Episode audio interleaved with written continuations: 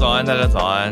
二位，早安，大家早安。欢迎大家来到今天二月十七号星期五的全球串联早安新闻。好好听的歌哦，哦很欢乐的歌，要准备迎接春天吗？兔年的春天，还是迎接明天要上班？当然也要 努力打起精神。我明天的确也有很真的很多行程。你你，你明天可以休息吗？还是你明天没有办法？呃，休息一个时段而已。对啊，对啊嗯。所以嗯，我们跟大家一样在补班的状态。对。呃，讲一下昨天好了。我觉得大家应该有很多人也猜到我们今天社群选到什么。必须的。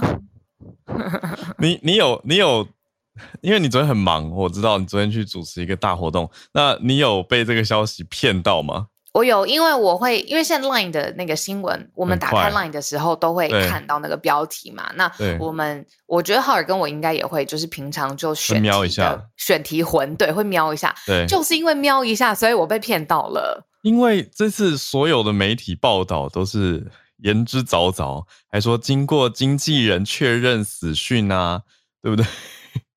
所以我就觉得，嗯，已经各大媒体都报了，我已经是等了一下了，我没有马上就贴到社团。殊不知，对我，然后过了多少个小时之后，不到不是不到二十四小时，不到二十四小时，就是有过半天。对，有经过大半。我就觉得我不开心的是这一个。对，其实这次证实，或者说，呃，所谓所谓经过经纪人证实这件事情，嗯，到。消息更正，我觉得拖了比较久，对吧？就是等了大概有有快一天左右，我的感受啦，我的感受就是。那他们就是会觉得说，观众或者是真的是支持他的人，嗯、那这心情这几几个小时，不论他是二十四个小时还是十二个小时，这个他们有考量到吗？你觉得？嗯，我真的搞不清楚。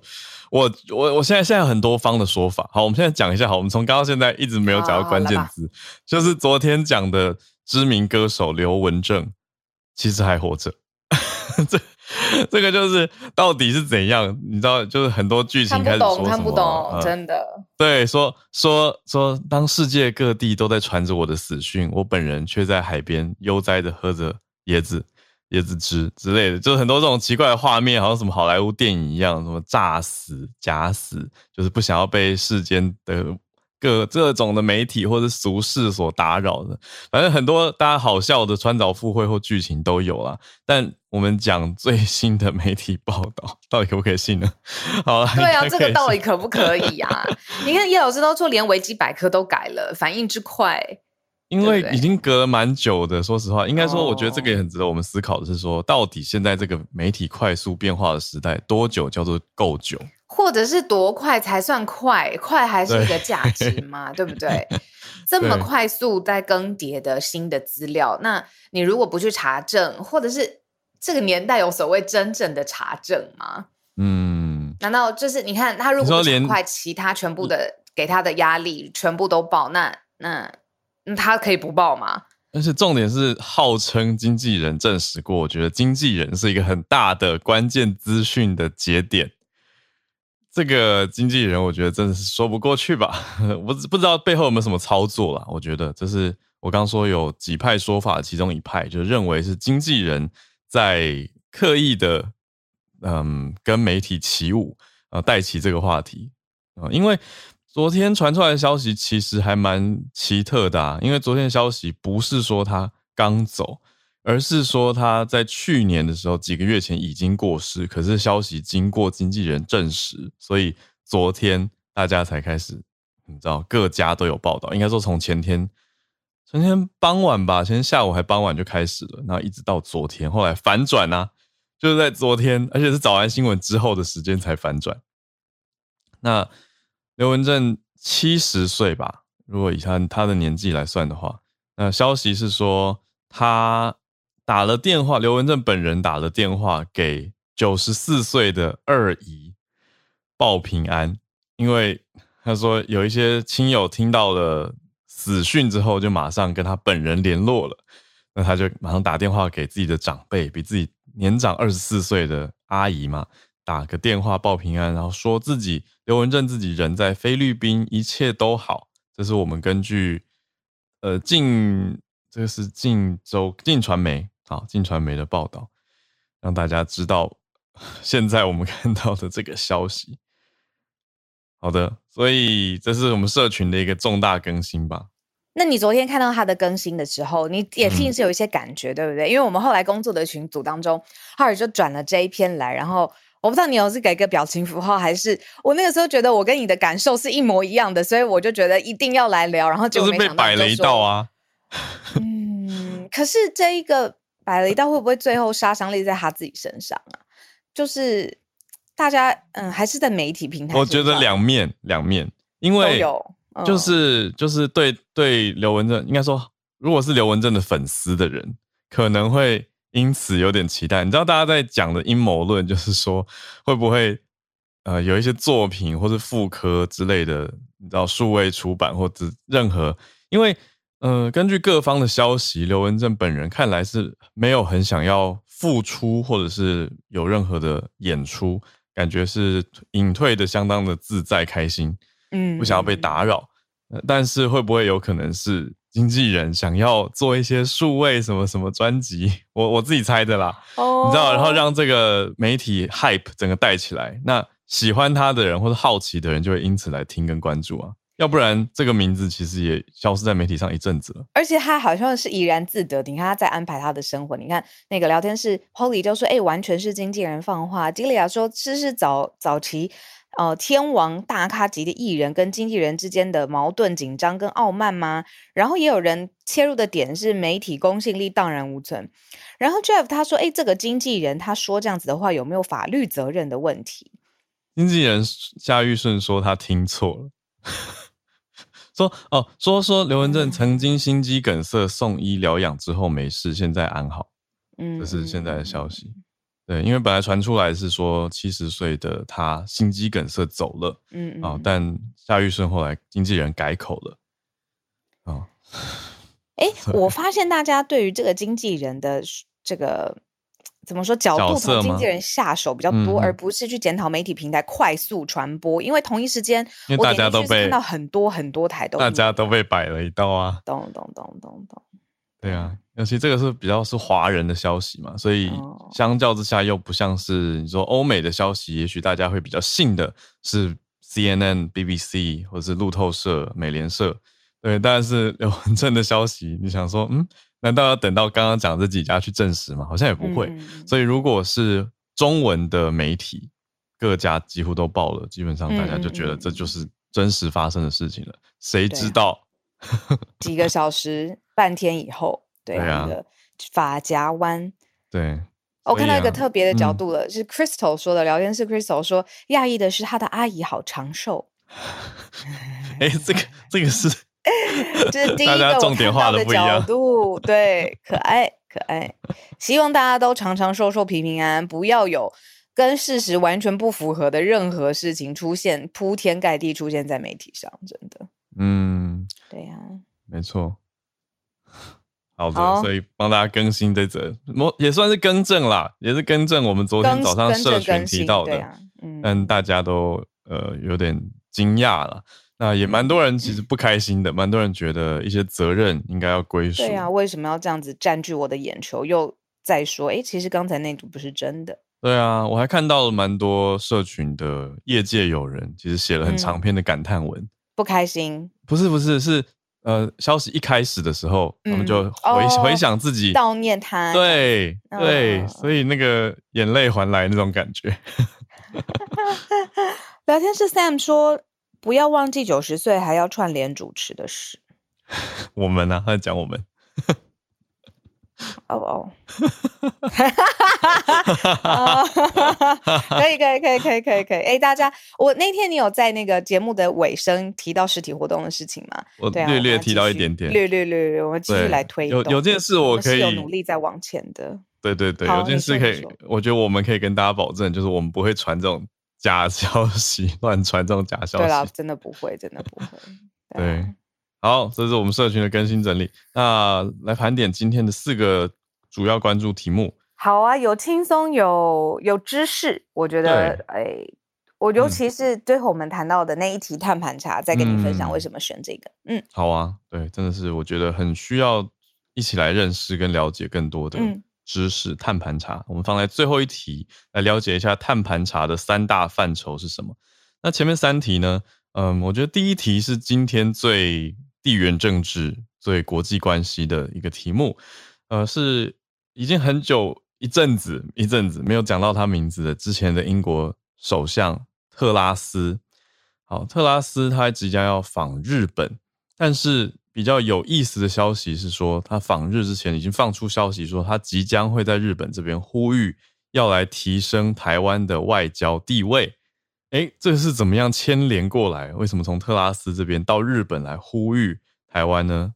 非常的跟我们有关联，所以选在我们的第一题来讲。那第二题、第三题相对，我觉得可以轻松看，但是也是一种知识的更新吗？还是也可以有批判的角度啊？特别第二题，推特即将允许大麻的广告，嗯，这个就是跟过往有不一样的事情。等一下来讲一下更多细节。那第三题则是西班牙的消息，西班牙现在新的规定通过了，只要年满十六岁的人就可以更改自己身份证上面的性别。哎呀呀，嗯，都是蛮不一样的变化。好，所以我们把二三题放在这边。那等一下最后一题则是来讲碳盘查。好，那就先从特拉斯开始讲起了。嗯。他有一个受邀的行程是到了日本，这个是一个跨国议会联盟，呃，对华政策跨国议会联盟是他的全称，去邀请他的，邀请的就是前英国首相特拉斯，他到了日本来举行这个国际论坛。那他既然参加论坛上面呢，就自然会发表谈话、发表言论。那因为这个邀请他的组织的呃特性，他这一次呢到了日本，他特别会聚焦在中国。呃，亚洲的议题。那现在呢，世界媒体谈到中国，当然就是会连带去看看、确认说台海之间，那尤其是台湾的状态跟中国之间的关系。那这个联盟发出邀请单位的联盟已经预告，就是说特拉斯他会聚焦深化各国与台湾之间的经济互动，而且要提升台湾的外交地位。他还希望呢，要呼吁七大工业国集团，就是 G7，立刻来制定一个制裁。这个制裁呢，是针对如果北京进一步升高对台湾的威胁的时候，这个 G 大七大工业国集团 G seven，它可以就是有一些反制。嗯、那但是因为特拉斯他的呃怎么说支持度跟受欢迎的程度非常的戏剧性，早安新闻其实在他刚刚上任之前还把他誉为说是现代版的铁娘子。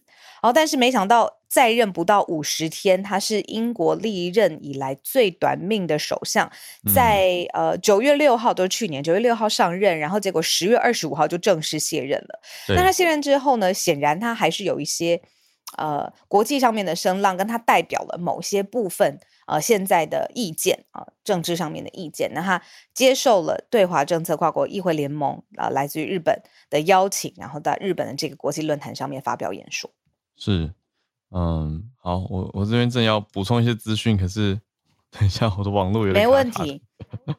好，那台湾这边我觉得有趣的可以补充的是说，台湾这边嗯的知名人士林长佐也会去到日本的国会，会参与到刚刚提到的这项对谈。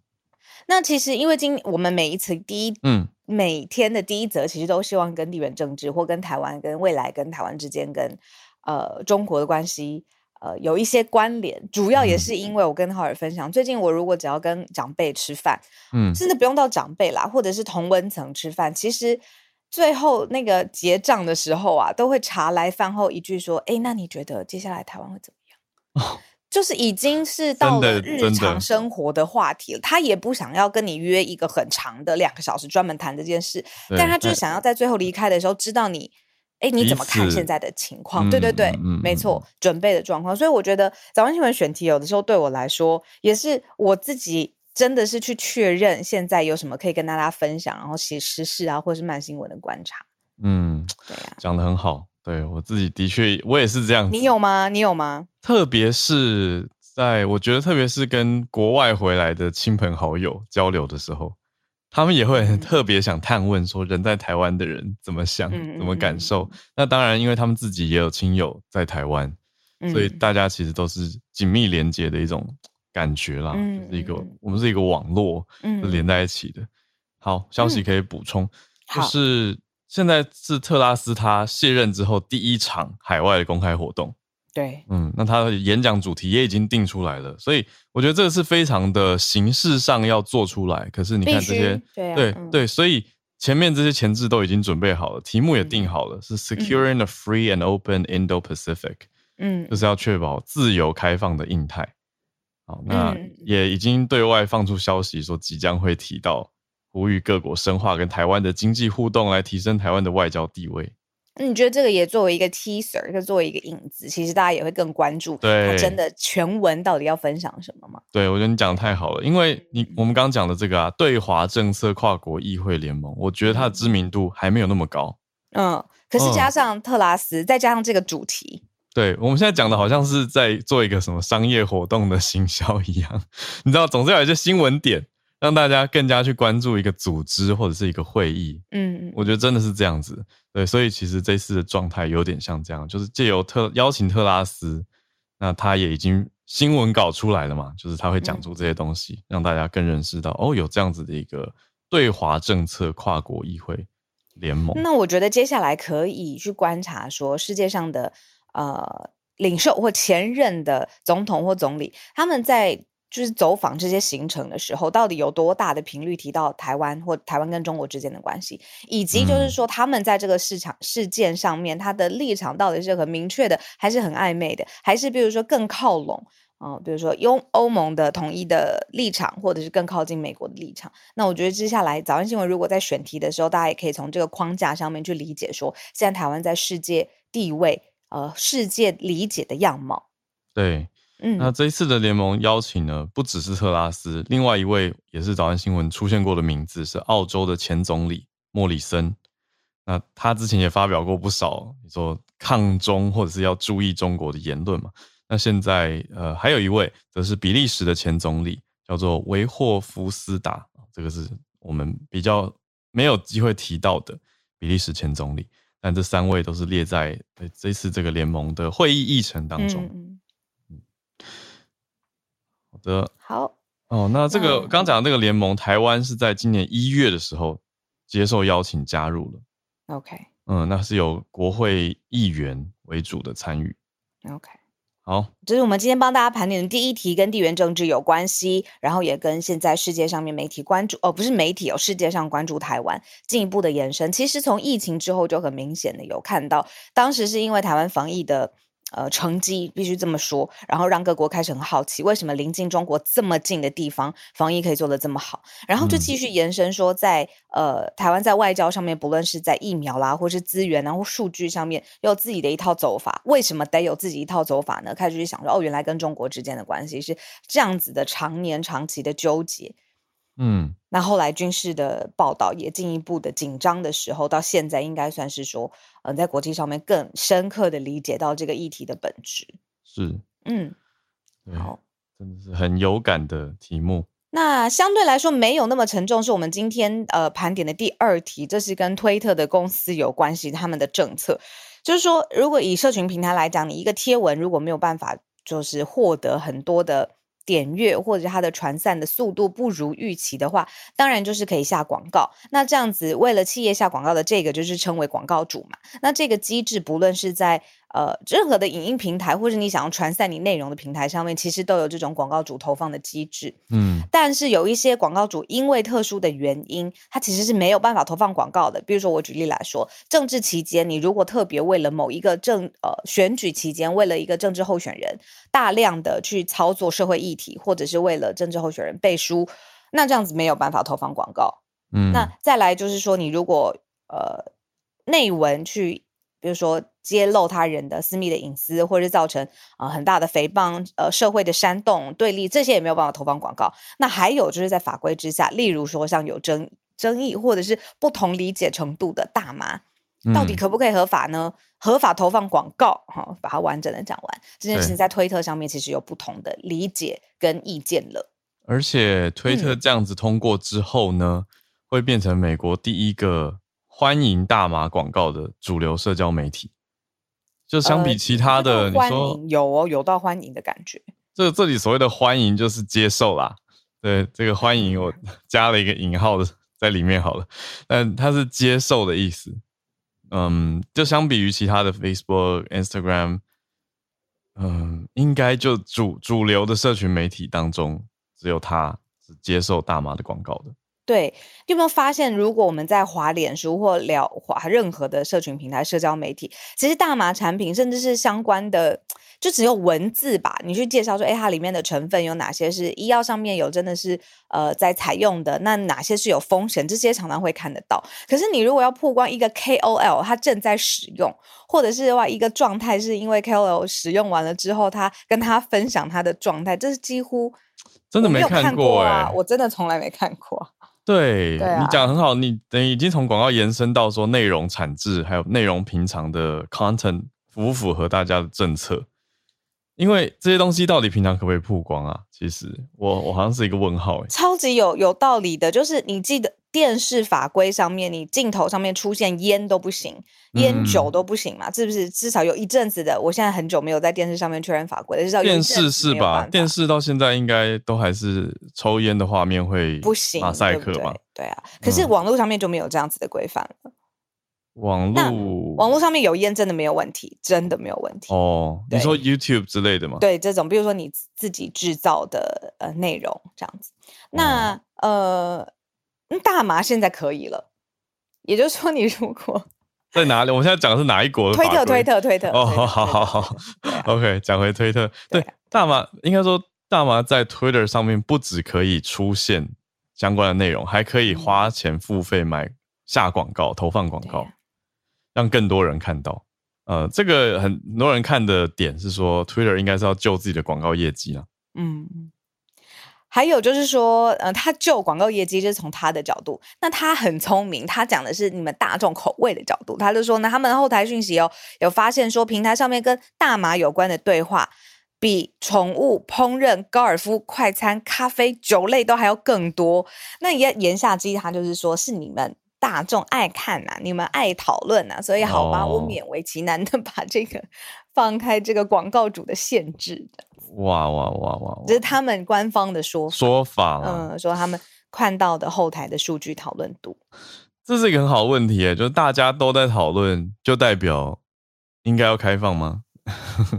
对，因为现在的问题点是说，你看大麻在美国各州，我们先讲美国好了，因为 Twitter、嗯、毕竟它最早是美国起家的一个软体，嗯，美国各州法规都不一样了，但是 Twitter。有可能锁各州吗？Oh. 你知道，因为他现在在一开放，就等于全美国的 Twitter 用户理论上都可以看到大麻的广告了。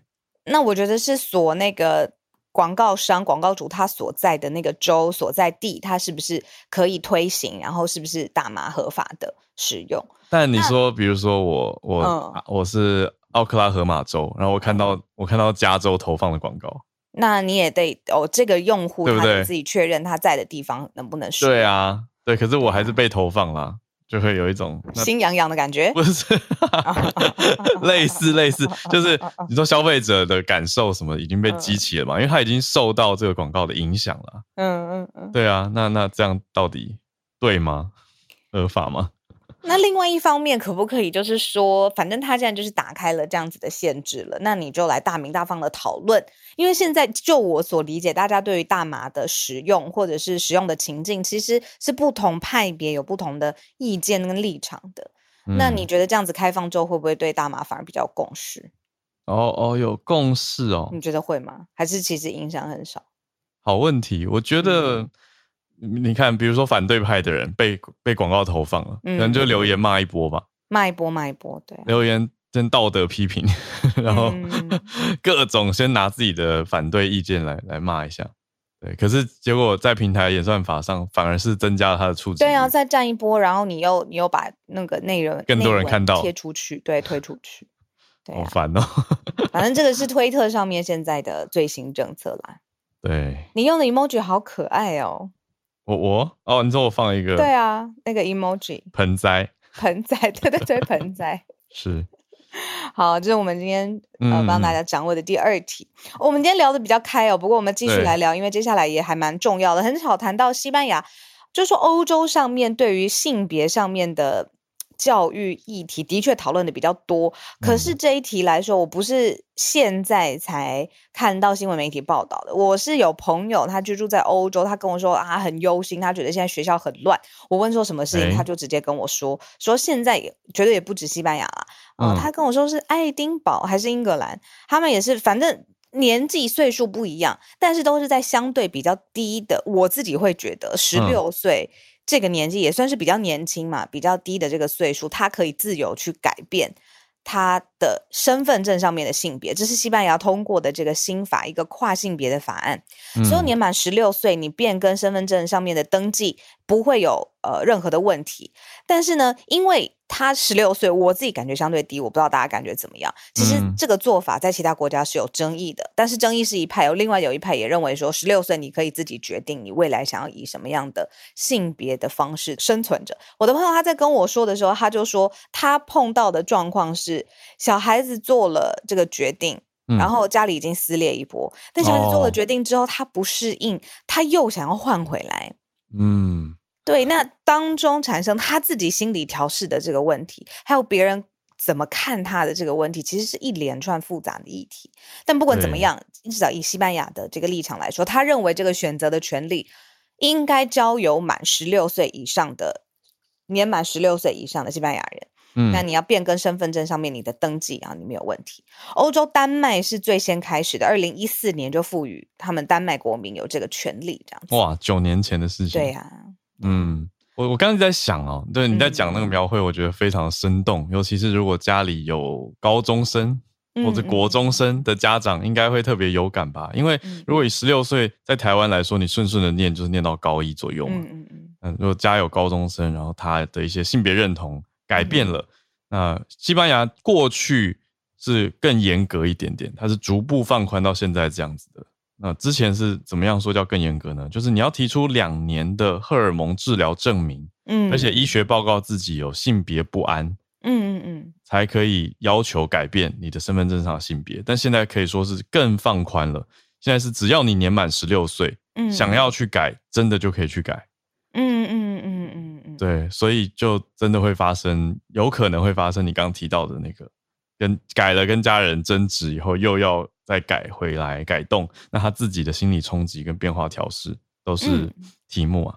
嗯，聊天室是呃，Enfia，嗯，有认为说，哎、欸，其实十六岁其实这个足够判断了，其实这个年龄层是足够的。我也认为说认同，有一票的人会觉得说，哎、欸，这个是 OK 的。那他也补充就是说，呃，其实变性之后后悔率并不高，然后、嗯、呃。这个也不能够去改变，容易让小孩子容易陷入的抑郁跟混乱当中。好，谢谢你的补充。嗯嗯嗯。我朋友有跟我讲一个，他没有查证，但是我记得印象很深很深的事情是，他说在他的所在的地方出现的状况怎么样呢？嗯、他是一个以性侵呃入狱的罪犯。嗯。但他在服刑的过程当中，他改变了他的性别，然后他就被转调到女生的监狱当中了。哎。对，那我是觉得这个应该需要更多的支持跟补充，绝对不是说啊，我今天入狱了，然后我要转性别，然后就掉狱这么简单。但是他跟我讲的事情是，他会害怕这样子特殊案例。对对对，没错没错。可是的确以法律来说是有这个权利的。哦，对，对吧？他在跟我分享说，他很忧心，因为他要养育小孩子，嗯，原本是要考虑就是在这些国家生活，但是因为有这些案例，他就觉得说这样子教育情况。呃，他他他会忧心，对呀、他会怕。那这是我朋友他的立场，我相信有另外一派的立场，就是觉得说，就是要给小孩，嗯，好年满啊、呃、一定程度的人选择的权利。那这铁定是有的，不然法案现在不会这样子通过嘛。对对，嗯，青少年十六岁啊，我我感叹是因为我身边有一些有改变过性别认同跟性别状态的好朋友，所以我就在想，他们高中的时候。这种年纪的时候，其实真的经历了很多。但我在想的是，如果时光倒流，我我这个已经非常假设题了。就是当年的台湾，如果也可以这样改，或甚至现在的台湾可以这样改，会让它好很多吗？我在想的是这样子的题目。嗯，真的我说不准呢、欸，因为因为不是当事人，真的都不知道。对啊，对不对？然后有没有经过这个生理的手术变化？呃，还是说只要去改变了身身份证上面的显示，就会感觉好多了？我觉得这个每个人状态可能也不一样。对。那换一个立场说，当事人如果真的经过了所有的决定判断，成功变性，嗯、那当事人他的幸福感跟完整感，我们也不知道。说实话，嗯、因为我没有经历过这样子的事情。嗯嗯嗯嗯嗯。对啊，所以，呃，让我们当 A 是一个知识吧，去理解到。对对对，这是一个西班牙的事实。对，没错、呃，就是国会高比例的赞成票通过了这样子的一个法案，所以西班牙之后，从今往后呢，之后就会变成。十六岁以上的人就可以更改身份证上的性别，但是会不会有一些后续牵涉的问题，嗯、因此要做制定跟调整，还有讨论，我相信会、嗯、会发生，可能会有。嗯，好，那我们今天最后一个题目来到碳盘查，还是要来长知识一下。嗯、我觉得是因为这几年，呃，尤其是去年开始，然后今年年初也都在我的报道的。就是说，领域当中，ESG 啊、碳排啊、碳中和啊，然后我们前天才做了这个、嗯、呃欧盟的这个新车款的这个，不是说新车款电动车上路的这个新的法案，其实越来越多。嗯、可是哦，我想到我为什么要选这一题。我有一次在工作的时候，我遇到一个人，我跟他交换名片，他跟我说他是碳排的精算师。嗯嗯嗯。嗯，就是这个产业专门的人士。对，我就立刻回去跟浩尔说：“浩尔，我觉得我们要邀他来，因为现在最重要，你要推行碳中和，或是零碳排，或者是你甚至要符合 ESG 的精神，你是需要知道你的公司整个产制的流程到底有哪边可以去简化对于地球上面的负担嘛？嗯，嗯，那怎么样真的做到简化，或最最聪明的简化？你就像是你的财务，你需要精算师，会需要会计去帮你财务分析，然后呃。”呃，你 CFO 去看哪边去反映，比如说你应该怎么调整，碳排的精算师也是一模一样的道理，我就觉得好酷哦，这个是新的职业。那所以今天跟大家分享，就是说到底。呃，碳盘查是怎么做？还有碳盘查分成什么样的领域？很快的带过。那其实它碳盘查并不是说哦，你最后的这个产品呃有有多少的碳排，你去计算它，而是说你组织本身营运的各种活动范围的碳排放量。所以包括了你销售，我包括你最开始采购，甚至最后你员工出差、通勤。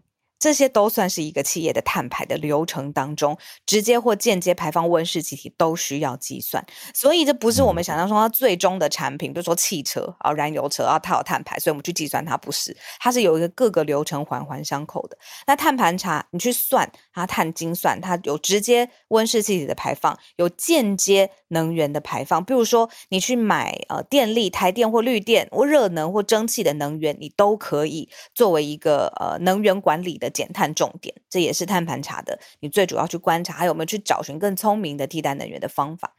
那其他间接的排放呢？比如说上下游供应链、原物料，还有货物的配送，甚至是你商务旅行、员工怎么通勤，这些都是间接排放，也算是碳盘查里面的一个重点。所以直接的、直接的温室气体排放。哦，就是呃，各种组织营运的时候，发电机、锅炉或者是通风的设备，还有它间接能源啊，其实你去用这些间接能源的时候，它的排放量，还有其他类型，这是第三种类型，就是说我们刚才说商务旅行啊，员工你怎么通勤啊，各种配送的时候，这些都算是一个企业的碳排里头。嗯、所以我想最后总结话在这一句吧，就是说，其实一个公司或一个企业所有营运的环节。所有，而不是它最后的产品。你包含最前端的采购到最后端的员工要出去玩，其实都是整个呃碳盘查的内容。你讲你讲最后一个延伸，我觉得很有趣。员工出去玩。嗯哎，这个到底算不算、啊、员工旅游？理论上应该要算呢，因为它是企业相关的活动。啊，对啊，就是你是搭计程车吗？还是对对对，我觉得员工个人的家庭活动什么应该不会计入，以以这个碳盘查逻辑来说。但是如果是跟公司有关，比如说你要去上班的这个路程，可能内部也会统计一下概念上是要算进来的，因为碳盘查的英文它是一个 verification，是要用来验证你的 carbon footprint。所以是碳足迹的确认啊，英文是这样子的概念来讲碳盘查。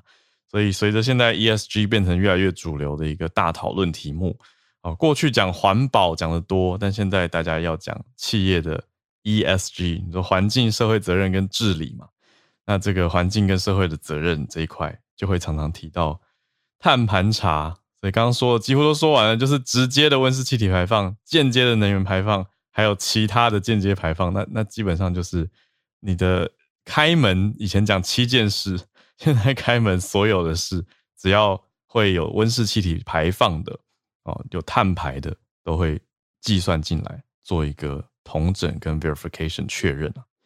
好，那重点是利用这个碳盘查的结果，很像是记账一样，让各家企业去更了解自己每一年度在各个面向上的表现，还有排碳状态如何。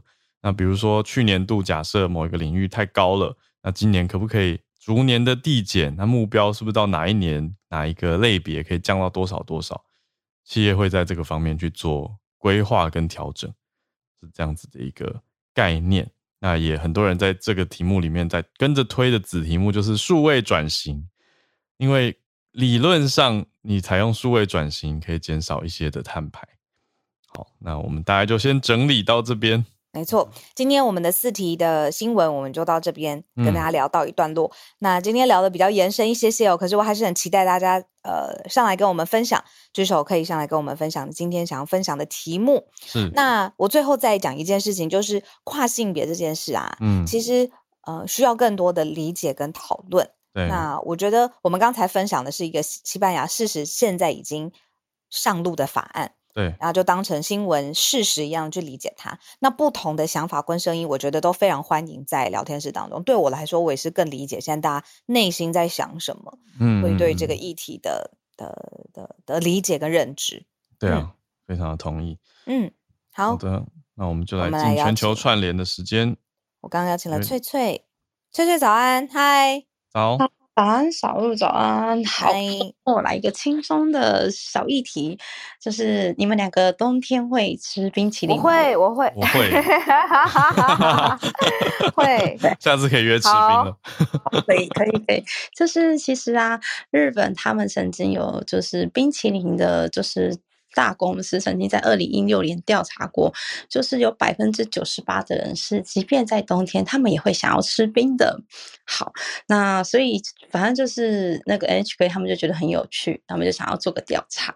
好，那就是他们先去问了。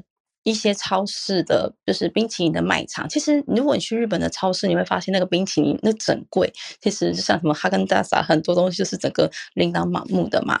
那他们就问说：“哎、嗯，那你冬天跟夏天的业绩比起来，大概占多少？”他们说：“其实啊，在冬天跟夏天的比起来的，呃，业绩比是冬天是四，然后夏天是六。也就是说，其实冬天的冰淇淋并没有我们想象的卖的。”这么的不好，嗯，而且哦，非常有趣的是，因为你知道我们嗯去年受到物价的上涨的冲击嘛，所以其实连冰淇淋本身也大概涨了百分之十左右，嗯，那我们就想说，哎，那这样子的话是不是会卖不好？结果那个卖场的人说，其实冬天的冰淇淋反而卖得更好，对，然后他们就到底。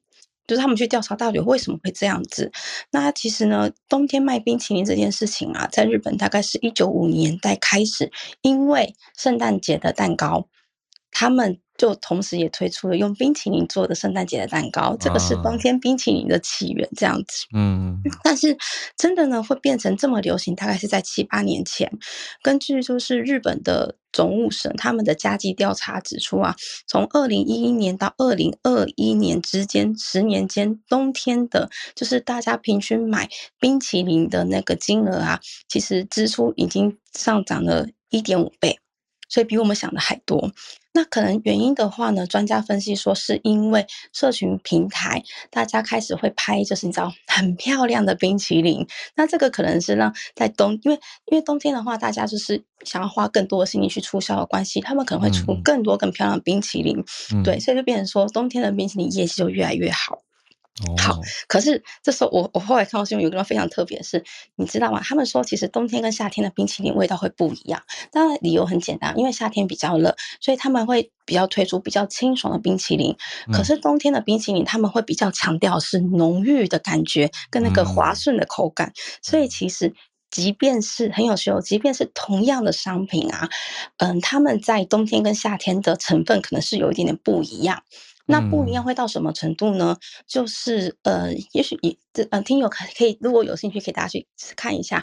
夏天可能冰淇淋它的商品可能写的叫做冰果，呃，但是冬天它就会变成冰淇淋哦。冰果跟冰淇淋的差别就是牛奶在那个冰淇淋中的比例的成分会，就是它会影响它的那个商品的，就是种类这样子。所以其实夏天的话，他们的。奶就是乳的成分会放的比较低，但是冬天他们就会放的比较多，这样子。哦，反而有这种差别。嗯，是，其实同样的商品哦，还是不一样，所以我觉得非常的有趣。这真的有趣。哎，原来哈尔我们喜欢吃冬天的巧克呃冰淇淋是有有有原因的。我想知道哪哪一个是冰果，哪一个是冰淇淋？哦哦，冰果，嗯，你说的是什么意思？冰就哪一个是牛奶加比较多？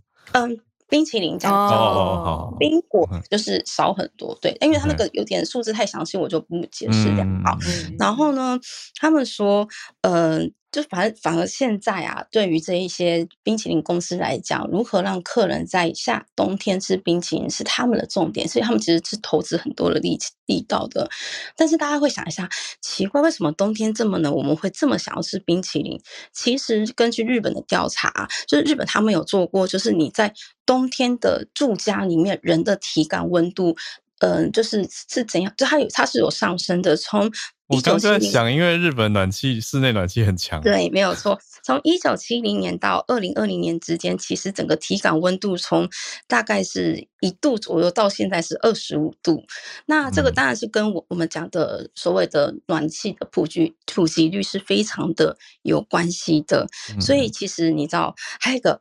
有专家说，越热越干燥，你就会很想要吃冰冰凉凉、甜甜的东西，因为你想要补充热量。Oh. 对，所以其实这个也是一个原因。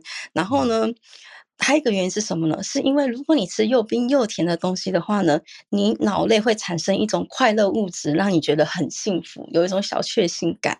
对，所以这个也是为什么大家会想要在冬天的时候吃的原因。好，那最后面呢，就是嗯、呃，他们探访了这么多冰淇淋的公司或是专家学者也好，大家都有指出一个点，就是其实因为疫情的关系。冰淇淋的销量是卖得越来越好，尤其是那种冰淇淋怎么有小包装，就是可能一个大包装里面有放好几个冰淇淋的那种，嗯，冰淇淋卖得更好。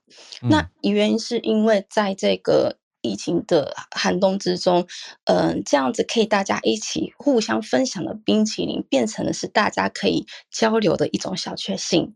对，好，所以就是我我看到这个报道在太可爱，所以我就想说分享给大家。好玩，好玩，有趣，有趣，让人想吃。谢谢翠翠，因为你刚刚讲的这个，我觉得那些点都有打中。比如说，我刚刚想到最明确的代表是薄荷口味的冰淇淋，好像就不会想要在冬天吃，就是那种凉凉的、很 minty 的东西，我觉得那个就是夏天的冰淇淋。可是你说巧克力口味的冰淇淋，咖啡口味的冰淇淋，对啊，对，浓郁的那种牛奶冰淇淋，好像冬天就很适合吃。嗯、对啊，暖气也是重点，有暖气大无敌。你看看，我跟大家想的一样。对，你看，像在台湾的话，我想到大家常在什么情况会去吃冰淇淋？就是呢，吃完火锅之后，火锅店里面不是常常都给冰淇淋吗？因为做火锅就是暖暖的啊。然后就会觉得啊，店家既然都付了，那我就吃一下好了。吃，对，像我妈妈是完全反过来，她喜欢吃冰淇淋那种多重口味的的程度，已经是到她是为了冰淇淋去火锅店的哦，她是反过来，对对，很可爱耶。你看聊天室 Vance 说小鹿这样吃真的没问题吗？为什么特别针对我问呢？我知道了，我都知道了。我可以再补充一个关于吃冰淇淋，我自己一个很奇怪的习惯。我喉咙痛的时候，我会吃冰淇淋，去缓和它吧，去让它麻麻痹闭一点吗？对痛感是吗？不，不是我自发有这个想法，而是有医生给过我这个建议。哦，我然后我那个时候在诊间，让我们欢迎孔医师。我整个眼睛亮起来，我说啊，可以吃，可以吗？吃冰淇淋？他说 对啊。他说：“就是帮助你。”他说：“只有你喉只有喉咙痛，没有其他的什么发烧、呕吐、晕眩、流鼻水的情况的时候，因为我有时候会可能喉咙使用过度，就会喉咙稍微发炎嘛。那发炎的反应，你就是稍微用冰凉的东西去缓解啊。聊天是说冰敷，嗯、冰敷你的喉咙，其实就是这个概念啊。就当然，当然就是不要太。”多调味的冰淇淋嘛，啊、不要太复杂，不要太多什么颗粒啊，或是香料太多、牛奶加太多等等等，这种单纯一点的。好，延伸比较多。谢谢翠翠的题目。哎，可是是真的，你看 Brian 说，呃。他的老婆 Brian 老婆是日本的护士，嗯、他说小孩小朋友喉咙痛的时候也是冰淇淋处理，对吧？对吧？那那对，真的，我真的没有乱讲，我讲的是真的，真的是医生跟我讲过的。对，可是刚刚有一个很大的重点啦，就是你没有其他症状的前提之下，嗯、对啦，对啊，就是如果你本来已经在流鼻水、什么发烧、呕吐、晕眩，那当然不要。好，好那我们再连线到花莲的叶老师，老师早，了一个英国的消息，老师早安。早，我我下课喉咙痛的时候也会真的，老师也呼应，好吧，很需要，是不是有用？对，蛮有用的。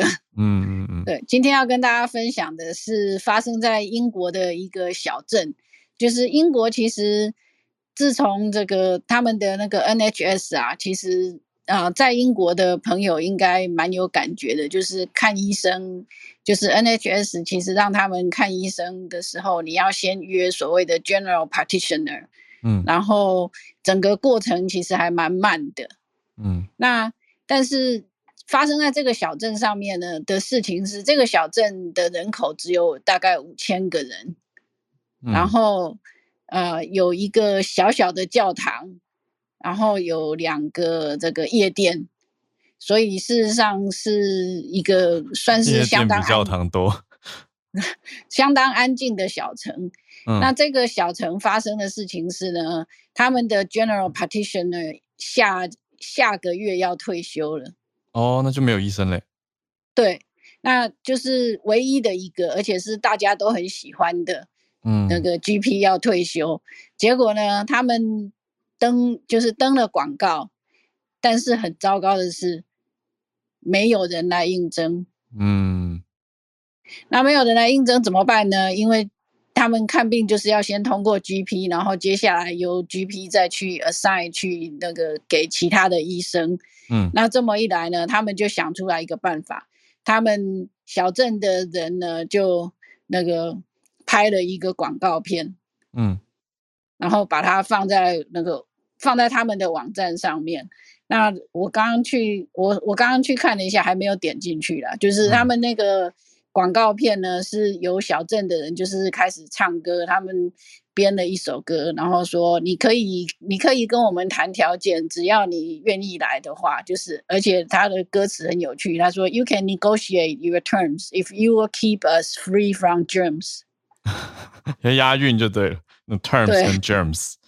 对，押韵。那当然就是说，不知道会不会，不知道会不会有人来，不知道会不会有人来应征啦。那这首歌是在，就是在二月十四号，就是刚好是情人节那天放到网络上面。然后当然就是很多人点进去，那但是应征的人不知道有没有。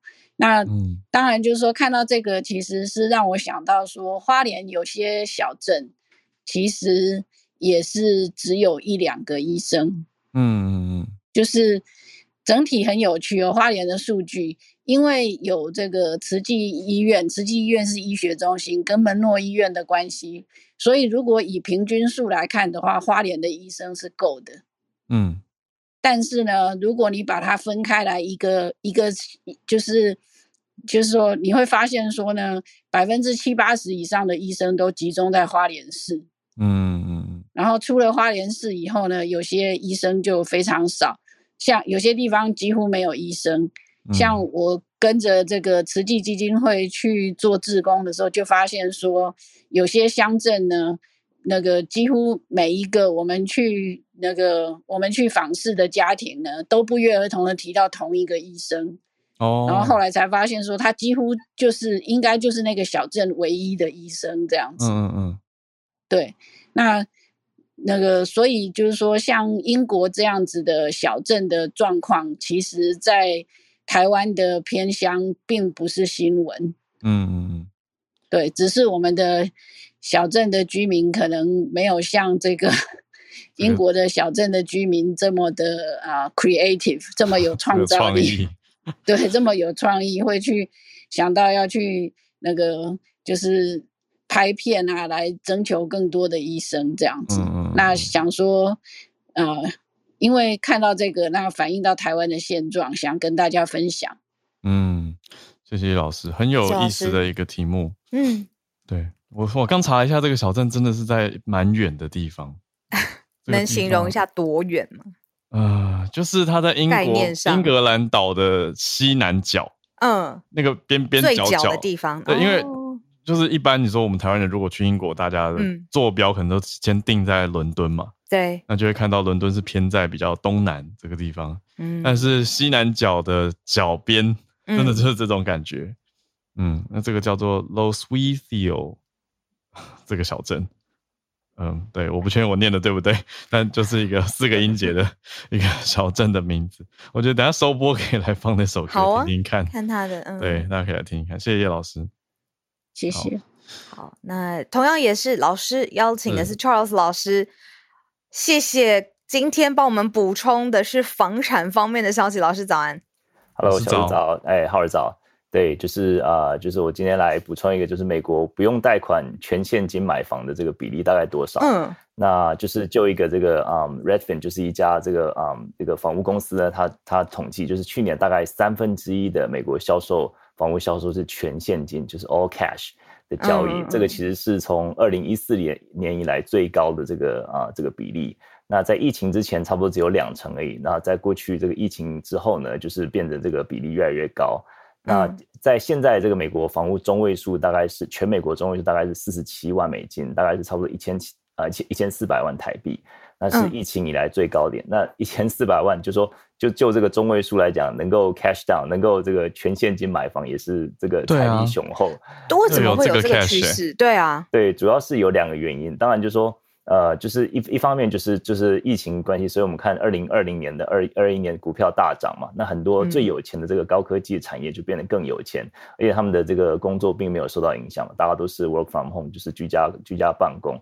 那另一方面就是这个居家办公的原缘故，很多人就是在这种很，比如湾区啊这些高房价的地方，他们就不需要去上班，就是办公室上班嘛，所以他们就把房子卖掉，然后在郊区或者比较稍微开车稍微远一点点的地方，然后可以可以就是比享受比较大平数的房子，那就是比如说像是我们这个大学城，过去两年就很多湾区的这个好好野人就把 湾区的房子卖掉，然后他们卖掉的房子可以在我们这边可能买到。那几乎两栋的这样的价钱，所以他们就是有这个能力可以 cash、oh. cash down。哦，cash 是这样来的。对对，就是 cash 是这样来的。那如果说，比如说你是你假设你是一个买卖方嘛，那如果说有两个买方，两个人在竞争你的房子，那一个一边是要贷款，另外一边是全现金，即使是要贷款，当然就会先跟现金收。即使即使是贷款人愿意再多多多一点点的价钱，多一点点这个出价，但是这个全现金呢，就是它没有任何的变数嘛。你一旦谈成，就是谈成交就成交了，对。对。那如果说这个要贷款，就是他毕竟要等最后等银行看最后会还会有一些变数嘛，所以说就是这个在在就是这样也鼓励了这个啊、嗯，越鼓励这样风气。那可是这个就是有 问题啊，就是说变变成说就是变成有钱人就是他们的资产越来越多，那其实一直陷入、嗯、对，就是最根本的问题就是。其实像呃房拥有房屋是对于一些嗯，就是对于一般美国家庭来讲，就我想在台湾也是一样，就是你可以有了房子在可以累积财富嘛，而且可以解锁一些很多财富管道。嗯、那如果说这个没有了房没有房子，就是你这个这一步感觉就是一直没有跨上去，就变成说很多像是可能刚就业的人，可能要工作更久的时间才能够买到房子，因为他们永远没有办法跟这些全现金的人来来竞争。那最主要、最根本的办法还是要增加房屋的供给啦。那美国的房屋供给其实一直都不够。那就说最这个全美国最多这个 all cash 就是 全现金交易的最普遍的地方是是在这个佛罗里达。佛罗里达最多的地方是这个啊 all cash 是这个 Jackson Jacksonville 这个地方。这地方离那个啊 Disney World 有点近。那它那边就是几乎有一半的房子在去年是全部是用全现金交易的。哇，这个比例，这个有一种大家呢抱着钱抢房子的感觉。对，因为这个这个地方就是房价很合理，而且就是说很多人就喜欢在那边退休，因为佛罗里达气候很温和嘛。那再来就是这个啊，也是佛罗里达这个 West Palm Beach，就是这个西棕榈海海滩这个地方，很适合退休的地方，也是差不多百分之五十的，就是大家是直接拿抱着现金来买房子的。啊，就是我稍微看一下台湾，就是说。呃，我查到最近的就是二零一九年，就是最多就是这个啊、嗯，大概有呃最最多就是用全现金买房，大概是呃在就有将近两成，大概百分之十八的人是用现金买房的。那最多的是在呃大安区、中正区跟大同区，这个、嗯、应该大家应该嗯不不是很意外吧？因为这边都是算是、嗯、算是富人区吧？对，那就是可以这样说，对，可以跟大家这个啊补充一下。感谢感谢老师哇，这个现金好，我扛过去，我就是要买这样子的房子。我就觉得一个少数个案，没想到刚才说几乎一半以上哇，在特定地区。老师这一题我小小补充我自己的经验相关的东西，嗯、就是刚刚讲到了在佛罗里达嘛，而且靠近迪士尼那附近，所以我想到我当年工作的时候那个宿舍，所以后来被改建了。没有、嗯，呃，以前住的是很普通的，就是那种大学打工，我们这些大学生去打工的宿舍嘛。嗯、可是后来整个改版呢，现在非常的豪华，是厉害的。对啊，就是迪士尼 直接拿它去改版，然后大家就拿现金去买那个改版的豪华的房子，这样子。对，他也有有一些买卖，我记得印象中迪士尼有卖给一个集团去管理，嗯、所以就变成了一个很漂亮的社区。对啊，那就会有可能有人去抢着买啊。那老师刚讲的东西里面，我最惊讶的是这个房屋的供给率，嗯，就是美国的房子还不够大家买哦，这个我很惊讶。对，尤其是在就是像加州，尤其是加州是很多这种房屋，哦，很多人想来的情况下。对，呃，就是说它法呃加州另外一方面就是它法规很多，所以说它的你要盖一个房子，嗯、你要你要就是你可能要检检查，就是一些呃 city 的一些相关的人员来检查才能够呃批准，所以说它就造成一些瓶颈了。嗯、那加州就长久以来是一个供不应求的状态，嗯，供不应求。对，然后如果这个跟可以找 Rich 号 来合资，Rich 号，Rich 号又出现了，老师不要这样，Rich 号刚刚急到就是。音都破了，老师，我吓到，没想到老师也加入了 Rich 号这个奇怪的团体，大家不要加入，不好。好啦，okay, 在这个奇妙的节节奏当中要做结尾，跟大家说拜拜。明天大家补编，我们补编是什么补班？补班，然后早安新闻休息，然后啊，因为我们也在补班，对，我们也在上班当中，没错。嗯嗯，礼拜一早上八点会回来，继续的串联，展开下一周的开始。对，就大家周末加油，祝大家周末愉快，拜拜，下周见，大家拜拜。